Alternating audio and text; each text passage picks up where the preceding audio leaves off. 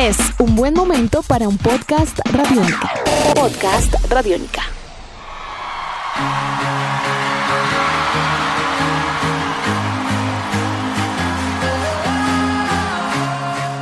Hola, bienvenidos a una nueva edición de Tribuna Radiónica, este podcast dedicado al deporte, dedicado a la vida y dedicado, por supuesto, a las historias de vida alrededor del deporte, edición número 44 de esta propuesta sonora que les traemos a ustedes, hablando por supuesto de lo que nos apasiona, que es el deporte.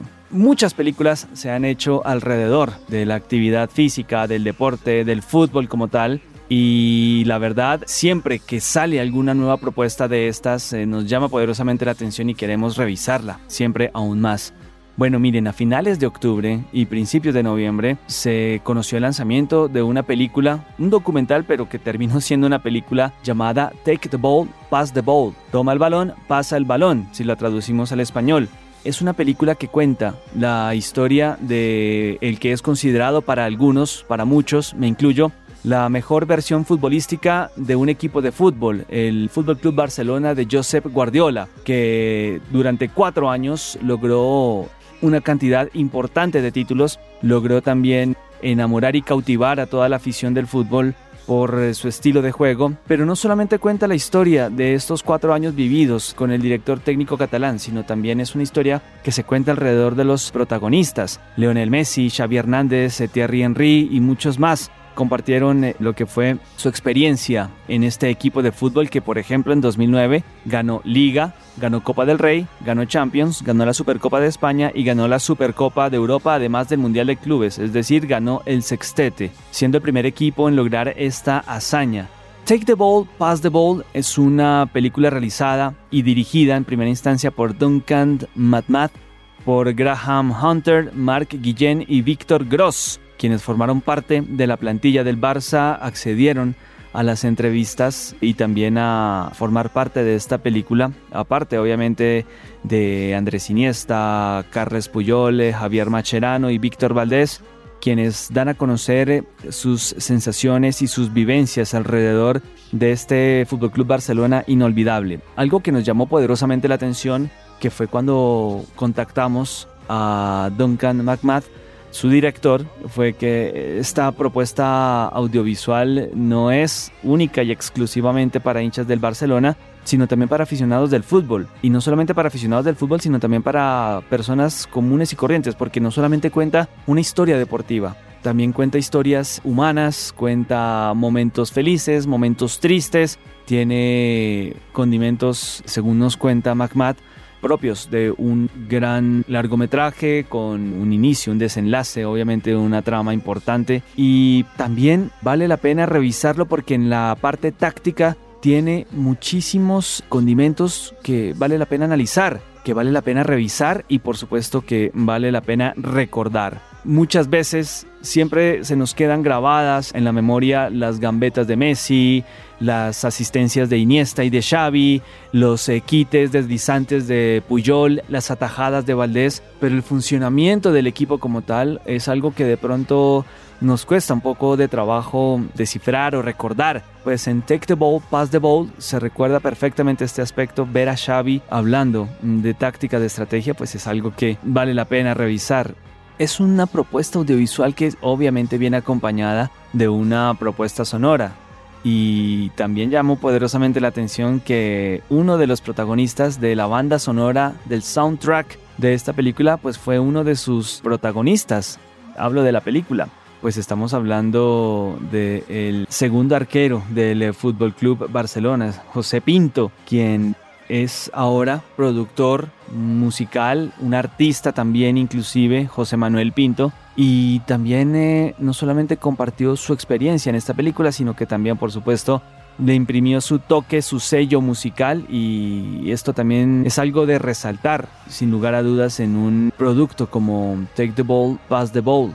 Duncan McMath accedió a esta entrevista, logramos contactarlo. La productora Zoom Sport es la encargada de esta producción y pues es una recopilación infaltable de momentos inéditos y experiencias vividas por personas, seres humanos alrededor de un balón y seguramente vale la pena también verlo teniendo en cuenta que es inspirado en un libro, el libro del periodista Graham Hunter, quien también forma parte de esta propuesta y pues en estos momentos conviene recordar algunos hechos vividos de ese equipo por este motivo, contactamos a Duncan Matmat, a quien hemos eh, logrado abordar para que nos cuente un poco acerca de Take the Ball, Pass the Ball. Y pues bueno, a la espera de que se pueda mm, acceder a este largometraje acá en el continente americano sobre el mes de febrero de 2019. Pero por lo pronto vamos acercándonos un poco a esta idea cinematográfica. Take the Ball, Pass the Ball, su director Duncan Matmat, acá en Tribuna Radiónica. En esa idea Pep eh, arriesgaba en todo el campo, ¿no?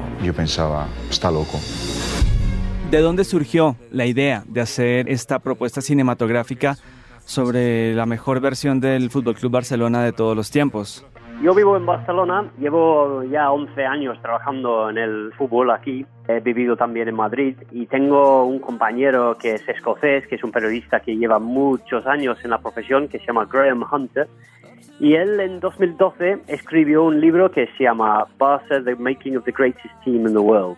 Este libro, sobre todo en Inglaterra o en Gran Bretaña, tuvo muchísimo éxito, ganó muchos premios y la verdad es que es un libro que está muy bien escrito y cuenta la historia de los cuatro años de Pep Guardiola en el Barça, que para Graham y para mí y para muchos que trabajamos en el fútbol, estos cuatro años han sido lo mejor que hemos visto. Entonces yo, la verdad es que como que Graham es muy amigo mío y, un compañero, leí el libro un poco como una obligación porque pensaba que sería la misma historia que yo había bebido durante estos cuatro años. Pero Graham había encontrado muchas cosas interesantes, muchas historias, anécdotas, etcétera. Y la verdad es que yo aprendí muchísimo, a pesar de ser un periodista que estoy aquí trabajando, aprendí muchísimo con el libro, me encantó las historias y la leí de hecho en mi luna miel y volví de, mi luna miel, fui a comer con Graham y le dije esto, es hace cuatro años, le dije que creía que teníamos que hacer una película con, o un documental con este libro. Al principio imaginábamos un documental de una hora, un documental de televisión y cuando íbamos consiguiendo cada vez más entrevistados, vimos que tuvimos material para hacer una película de una hora y media y al final es una hora 47 minutos y tenemos a todos, cada uno de los jugadores del primer año de Pep, del triplete de ese primer año, entrevistamos a todos.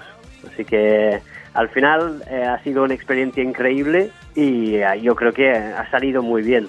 El nombre de la película Take the Ball, Pass the Ball puede ser basado en, en una filosofía y en una idea táctica, puede ser. Precisamente, de hecho viene de una rueda de prensa de Pep Guardiola, donde en inglés explica su filosofía. Y ya sabemos, los que hemos seguido mucho a este Barça, muchas veces tanto Pep Guardiola o Johan Cruyff o Xavi hablan del estilo de fútbol y dicen que no es muy complicado, que muchas veces con el fútbol hacer las cosas simples es lo más difícil. Entonces eso Obviamente la filosofía del Barça es un poco más de take the ball, pass the ball, pero sí que explica muy bien su estilo de jugar, ¿no? Que mover siempre el balón, tener a dos compañeros siempre en espacio listos para recibir la pelota. Es un poco eso. Y como que lo dijo Pep en una rueda de prensa, cuando lo escuchamos pensábamos, bueno, esto es el título seguro, que es perfecto prácticamente la necesidad, entre comillas, de hacer esta propuesta cinematográfica pasa porque difícilmente se volverá a ver un equipo así, ¿coincide? Totalmente de acuerdo, sí, yo tengo 35 años y bueno, espero que veré mucho más fútbol en mi vida, pero si veo otro equipo como el Barça me sorprendería un montón, que yo creo que era eh, los años perfectos, con los jugadores perfectos, con el entrenador perfecto, incluso con el presidente perfecto, la porta que llama a Johan Cruyff y Johan Cruyff un poco, aunque no tiene ningún rol muy oficial, es su visión y la porta es inteligente y deja a Johan Cruyff tomar las decisiones deportivas. Esto significa que llega Pep Guardiola como entrenador. Esto era recomendación pura y dura de Johan Cruyff. Luego llega Pep. Está Messi en el mejor momento de su carrera. Está Xavi, está Iniesta, está Busquets que llega también al equipo, está Pedro que llega también al equipo, está todavía Puyol y Gerard Piqué que vuelve del Manchester United, está Víctor Valdés, uno de los mejores porteros del mundo, está Dani Alves, el mejor lateral derecho, quizás uno de los mejores de la historia.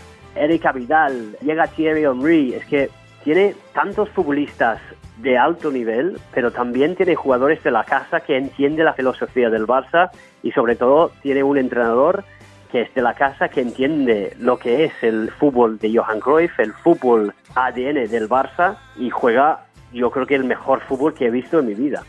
¿Qué puede llegar a ser diferente o qué hace distinto a Take the Ball, Pass the Ball de tantas historias, propuestas audiovisuales que han surgido alrededor de este Barça de Guardiola?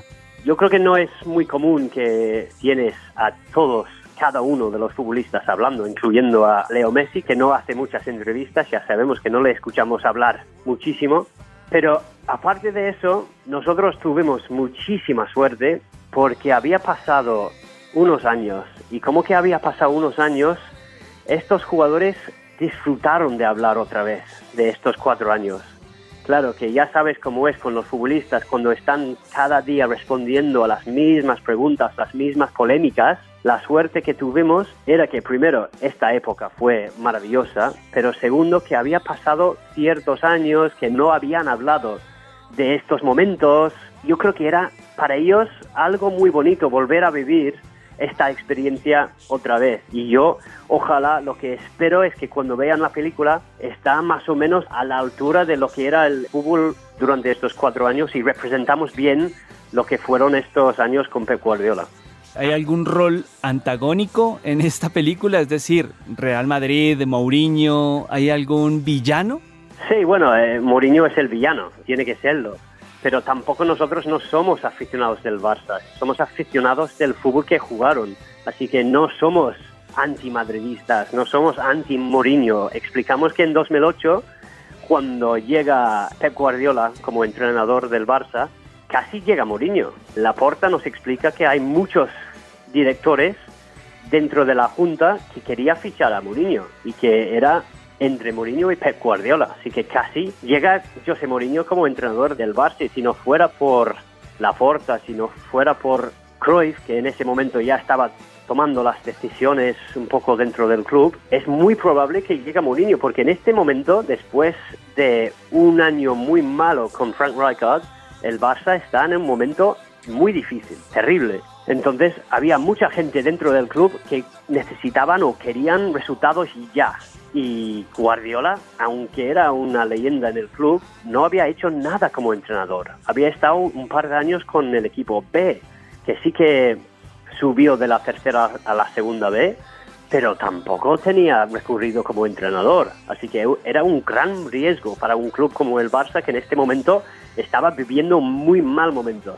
Y mucha gente quería que José Mourinho fuera entrenador. No fue así. Al final José Mourinho va al Madrid y ahí obviamente este conflicto entre el Barça y el Madrid que en estos años quizás fue peor que nunca y explicamos esta historia. Pero también explicamos que José Mourinho es un muy buen entrenador que había ganado muchas cosas y tenía muchas posibilidades para ser el entrenador del Barça en ese momento. Buenísimo eso que nos aclaras y que nos acotas, Duncan.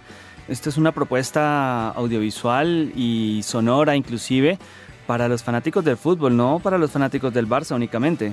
Totalmente. Muchas veces, como yo repito, mi equipo es el Tottenham en Londres. Yo mm. no soy nada del Barça, no soy nada. Yo, de hecho, estuve trabajando en el Real Madrid Televisión durante tres años, pero tampoco soy del Madrid. Yo narraba en directo el 2 a 6 en el Santiago Bernabéu entre el Madrid y el Barça, un partido que obviamente lo hablamos mucho en el documental. No soy aficionado de ningún equipo en España, yo soy aficionado del fútbol que jugaron.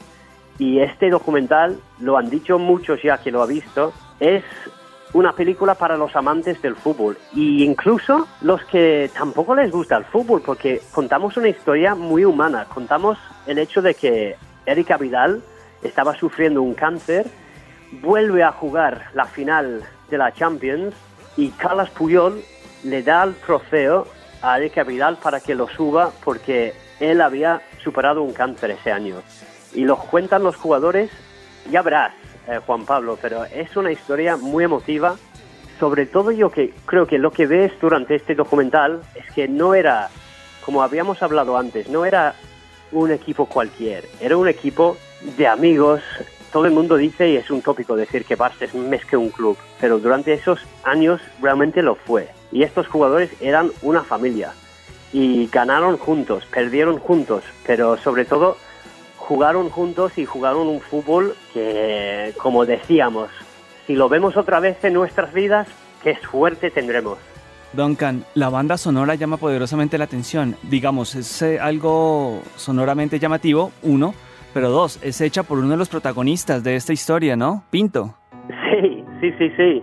Pinto ha hecho cuatro canciones para el documental pero también hemos trabajado con otro que se llama Simon Smith, que es un otro escocés, de hecho, que vive aquí en Barcelona, que también ha hecho mucha de la banda sonora. Pero sí, que Pinto, que era obviamente el segundo portero del Barça durante estos años, ha ayudado un montón. Y tenía mucha suerte porque le, nos encontramos en un avión, en un rodaje, fue un, un avión de Barcelona a Sevilla y me encuentro ahí con Pinto, le expliqué la historia y le pregunté si primero quería hacer una entrevista y segundo si quería poner un poco de su música, porque ahora es sobre todo un fanático de la música.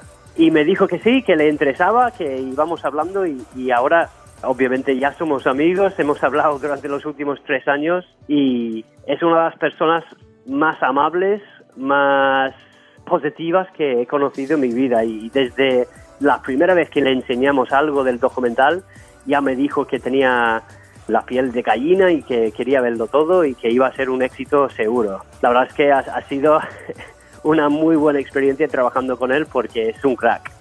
Duncan, muchísimas gracias por estar acá con nosotros en Radiónica y bueno, éxitos en todos los proyectos venideros también. Muy bien, muchas gracias a ti.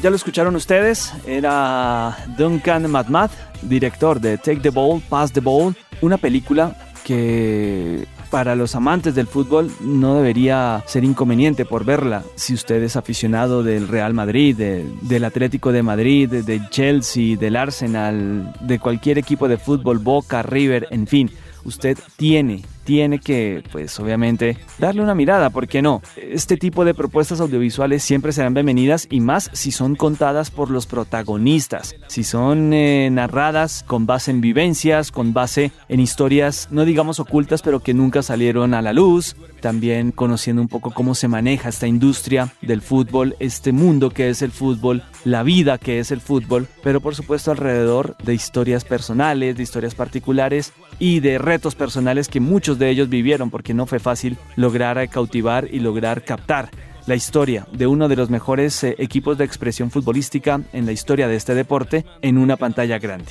Esto ha sido todo en Tribuna Radiónica. Comentarios, sugerencias en arroba Juanpa Coronado en Twitter y en Instagram, en Facebook Juan Pablo Coronado Alvarado. La edición de este podcast de la mano del tocayo Juan Pablo Pérez. Les mando un gran abrazo y hasta una próxima oportunidad.